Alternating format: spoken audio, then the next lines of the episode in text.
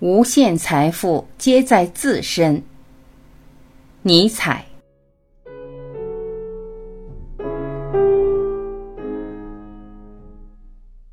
无论何等好事，不要为了而做；无论何等好事，都不应为了而做，否则只是卑贱贪婪之事。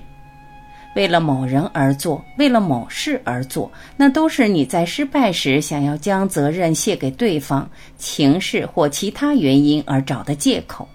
因为一切顺利时，你便会自高自大，认定那都是自己的功劳。一切终究还是为了自己。然而，当你纯粹的、主动的为爱而做事时，是不会联想到“为了”这个词的。为何孤独？因为你无法爱自己，想要尽可能多的朋友，才刚认识就认定对方是自己的朋友，不与伙伴待在一起便忐忑不安，这意味着你正处于极其危险的状态。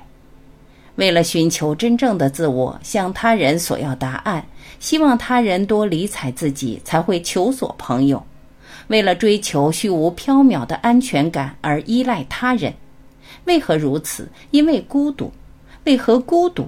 因为你无法爱自己。然而，即便你拥有再多的素食朋友，都无法抚平你心中孤独的伤口，也无法让你爱上自己。那只是自欺欺人。要真正爱自己，首先必须靠自己的力量。埋头于某件事中，必须靠自己的双脚。朝着高处的目标迈进，那样会伴随着痛苦，但那也是心灵肌肉的成长之痛。安居于强劲而安稳之地，是否会四处游历，寻找适合自己的国度，亦或是漫步各处，探寻最适合自己安家落户的地方？不如寻一处强劲而安稳的地方，将其作为自己的祖国，建起自己的小家。无论是喧嚣的都市，还是寂静的荒野，只要是强劲而安稳的地方，就能让你高枕无忧。无限财富皆在自身。面对同样的事物，有人能汲取出一两样东西来，有人则不然。人们总以为两者的差距在于能力，然而人并非从事物中汲取，而是从自身汲取。在事物的触发之下，你便从自身取出了相应的东西。也就是说，不必去寻找内涵丰富的事物，而要充实自己，这才是提高自己能力的最佳途径，也是令人生过得更加充实的良方。喜悦吧，欢乐吧，再高兴些，无论是多么微不足道的小事，都要兴高采烈。喜悦让你神清气爽，还能提高自身的免疫力。不要害羞，不要忍耐，不要推辞，喜悦吧，欢笑吧，要面带微笑，像个孩子那样痛快的欢笑吧。一高兴就会忘记无聊琐事，对他人的厌恶与憎恨也会随之淡去。喜悦还能感染周围的人。喜悦吧，让人生充满欢笑。喜悦着，欢笑着度过人生。满足即奢侈。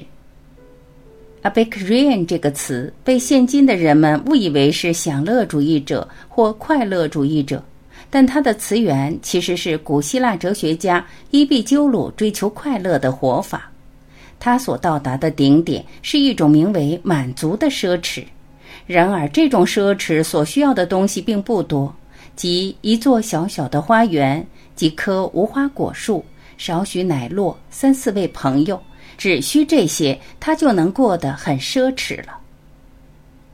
早起后要思考的事情，如果想给一天开个好头，就该在睁眼之后好好思索，如何在今天这一天时间里，为至少一个人带去至少一份快乐，哪怕是再微小的快乐也无妨。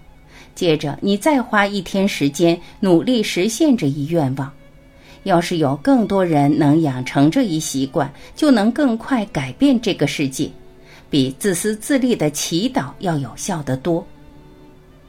并非所有喜悦都是有益的，我们的喜悦是否对他人有益？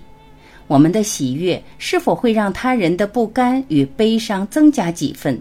是否会侮辱到他人？我们所喜悦的是否是真正值得喜悦的事？我们的喜悦是否建立在他人的不幸与灾难之上？是否满足了复仇心、轻蔑心与歧视心？工作是你生活的脊柱，职业是我们生活中的脊柱。没有脊柱，人就无法生存。工作能让我们远离罪恶，能让我们忘却无聊的妄想，还能让我们感受到恰到好处的疲惫，收获相应的报酬。共同生活美事一桩，一同沉默是美事一桩，而比这更美妙的是一同微笑。两人以上共同生活，经历相同的事情与感动，一同流泪，一同欢笑，度过同一段时光，还有比这更美妙的事吗？在一知半解时享受学习，你就能不断进步。与满口外语的人相比，那些刚开始学外语还说不了几句话的人，更能享受说外语的机会。享受学习乐趣的权利总是掌握在一知半解的人手中。不仅是外语，无论什么刚开始的兴趣爱好，总能让人爱不释手。不过，这也是人能够学习的原因。即使你已长大成人，也能通过享受学习，熟练掌握某种技能。